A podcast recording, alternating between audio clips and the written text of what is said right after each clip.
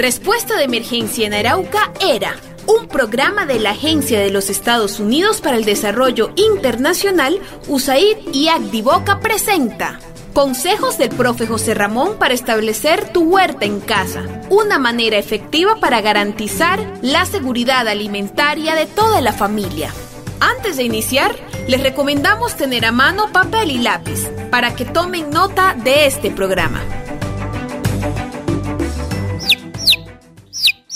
Buena gente productora de su propio alimento. Continuamos con nuestro tema Pollos de Engorde parte 2. Con el fin de garantizar el éxito de la cría de pollos de engorde a nivel familiar, como parte del modelo de seguridad alimentaria, vamos a compartir unas recomendaciones que se deben tener en cuenta. Como por ejemplo, pollos atrasados. Profe, ¿y cómo sabemos que un pollo está atrasado? Por medio de la observación diaria se ven pollos atrasados, por ejemplo, alicaídos, tristes, estornudando, con materias fecales untadas alrededor de la cloaca de color blanca o marrón, que no hayan alcanzado el peso estimado de acuerdo con la edad. ¿Y entonces qué debemos hacer?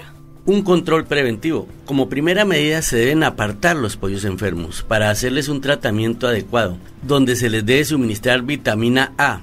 En el bebedero también se puede agregar dos cucharadas de leche en polvo o líquida, ajo, un diente macerado por litro de agua, allicina 2 centímetros cúbicos por litro de agua, cristal licuado de sábila o vinagre media cucharada por litro de agua. Con esto vamos a prevenir muchos males. ¿Y qué tan importante es el manejo del concentrado?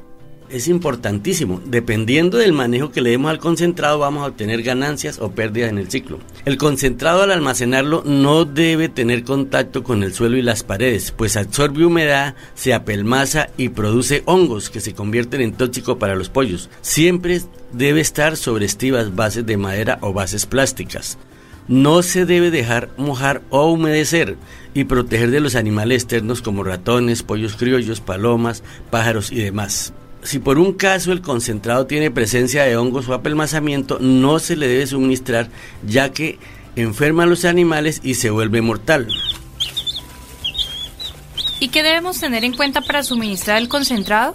Para suministrar el concentrado se debe tener en cuenta que los primeros 20-21 días se les da concentrado de iniciación o crecimiento. En promedio es un kilo por pollo. A partir de los 21 días se cambia el concentrado de iniciación a finalización o engorde. El pollito aumenta el consumo de concentrado diario, aproximadamente donde los restantes 24 días se consume 3 kilos de este concentrado en promedio hasta finalizar el ciclo.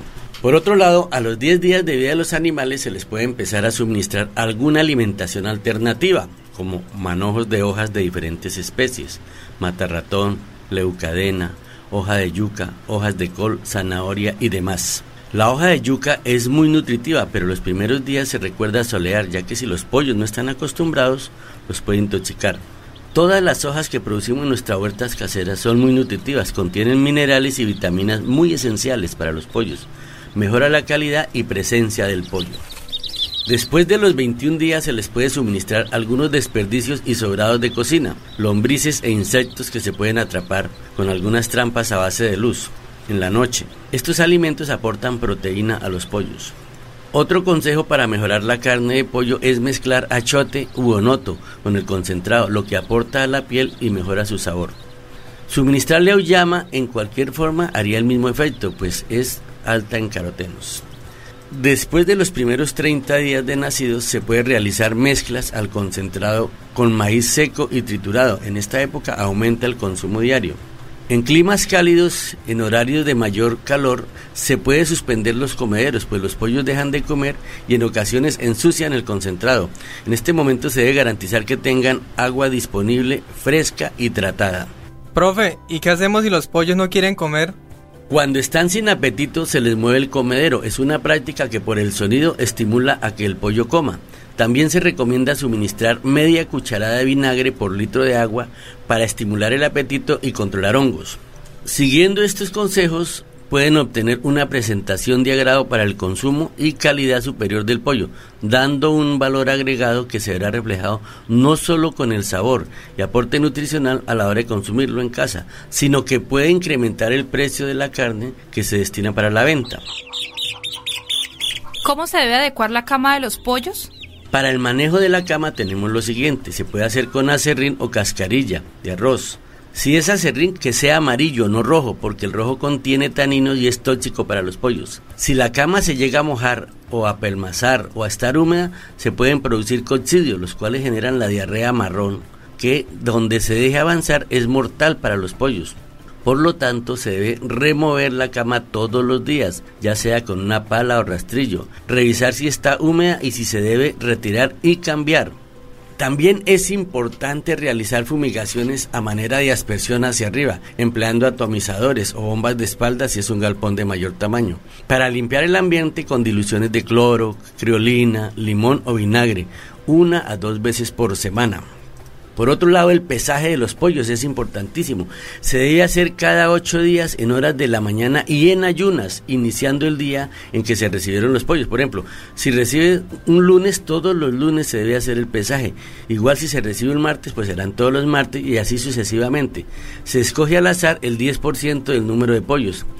Es muy importante llevar un registro semanal que pueda indicar de acuerdo con el peso cómo vamos. Si está por debajo de los rangos establecidos nos indica que estamos haciendo un mal manejo o algo está fallando. O si estamos por encima del rango quiere decir que lo estamos haciendo excelentemente. Tengamos en cuenta los siguientes rangos de peso. La primera semana un pollo debe estar pesando entre 120 y 130 gramos. La segunda semana debe estar alrededor de 300 gramos como mínimo. La tercera semana debe estar en 600 gramos. La cuarta semana debe estar en 1050 gramos. La quinta semana debe estar en 1500 gramos. Y la sexta semana, serían 6 por 7, 42, debe estar como mínimo en 1900 gramos. ¿Y si nuestros pollos están por debajo del peso ideal? Si está por debajo de esto, revisar el manejo de cortinas, temperaturas inadecuadas, mal suministro de concentrado, desaseo, enfermedades, humedad, tanto en jaula, cama y concentrado. Algo está pasando. Esto nos indica que está pasando. ¿Y cómo es el proceso del sacrificio de los pollos? Dependiendo de las prácticas de sacrificio y higienes que realicemos, garantizamos pollos de buena calidad y presentación para nuestro consumo y el de los demás. Un día antes del sacrificio no suministrar comida. Ejemplo, si tenemos 10 pollos para el sacrificio, estaríamos ahorrándonos un kilo y medio de concentrado. El segundo paso es colgar el pollo e inmovilizar las alas para evitar que se golpee con las alas, pues esto afecta la carne con moretones y pierde la calidad de venta. Luego se corta el cuello o pescuezo o igualmente se puede abrir el pico y cortar la vena de la parte superior para desangrarlos bien. Esta sangre no debe desperdiciar, no se debe desperdiciar, puede recogerla en acerrino plásticos ya que también nos sirve para abonos de la huerta y prevenimos la infestación de moscas. Luego viene la pelazón o desplume. Se sumerge todo el pollo en agua caliente. Si al tratar de sacar el cuero de las patas sale sin problemas, quiere decir que ya está listo para desplumar. No se debe dejar mucho tiempo en el agua caliente porque al desplumarlo se despelleja la piel y pierde calidad. Después se abre, se sacan las vísceras y se arregla. Si el destino es la comercialización, antes de empacarlo, sumergirlo en agua caliente rápido e inmediatamente meterlos en agua fría con hielo. Al sumergir los pollos en agua caliente se abren los poros y con el agua fría se absorbe agua y se cierran los poros, evitando la deshidratación del producto durante el transporte. Por otro lado, debemos tener en cuenta los parámetros de producción. Esto nos dice si estamos ganando o perdiendo también. Un pollo se come 4 kilos de concentrado, uno de iniciación o crecimiento y 3 de finalización engorde para, en el ciclo de 45 días. Para el sacrificio, verifique que el peso del pollo vivo sea mínimo de 2 kilos, lo que garantiza 1.6 de canal. El máximo de porcentaje de mortalidad admisible es el 5%. El ciclo de producción es de 45 días, es decir, actualmente un pollo a 45 días cuesta 11.200 pesos. Es decir, que lo que lo vendamos de ahí para arriba es ganancia, hablo a nivel casero. Con el modelo casero de 20 o 30 pollos de engorde, al destinar la mitad para el consumo y la otra mitad para la venta, se obtiene el recurso necesario para reiniciar nuevamente un ciclo y mantener autosostenibilidad. Profe, ¿y cómo podemos evitar que nuestros pollos se enfermen?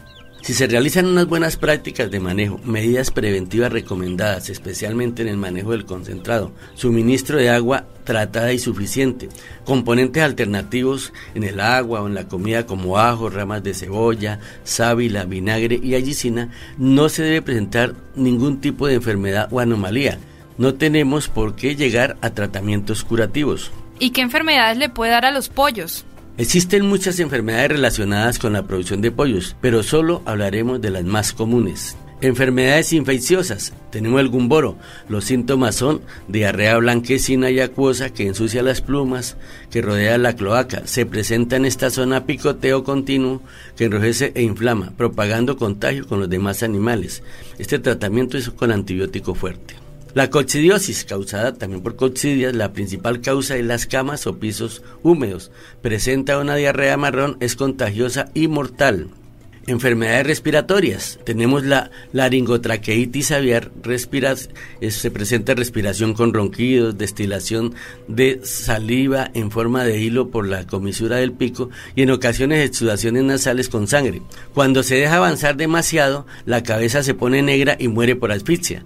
La causa de esta enfermedad es por el mal manejo de cortinas y cambios bruscos de temperatura dentro del galpón o jaula. Tenemos otra, la bronquitis infecciosa, presenta estornudos, exudados nasales, fétidos y pegajosos, también presenta hinchazón en la cabeza. Por último, se pueden presentar enfermedades parasitarias como lombrices. ¿Y cuáles son las medidas preventivas que deberíamos tener en cuenta? Como medidas preventivas de manejo es importante tener en cuenta mantener pisos limpios y secos, no permitir la entrada de otras aves como palomas y pájaros, mantener siempre agua limpia y fresca, separar los pollos enfermos de los sanos, controlar corrientes de aire y temperatura, manejar y suministrar bien el concentrado donde se puede presentar la pérdida o la ganancia del ciclo realizar las prácticas alternativas preventivas, suministrar el antibiótico alternativo a base de ajo dos o tres veces a la semana, dos centímetros por litro de agua.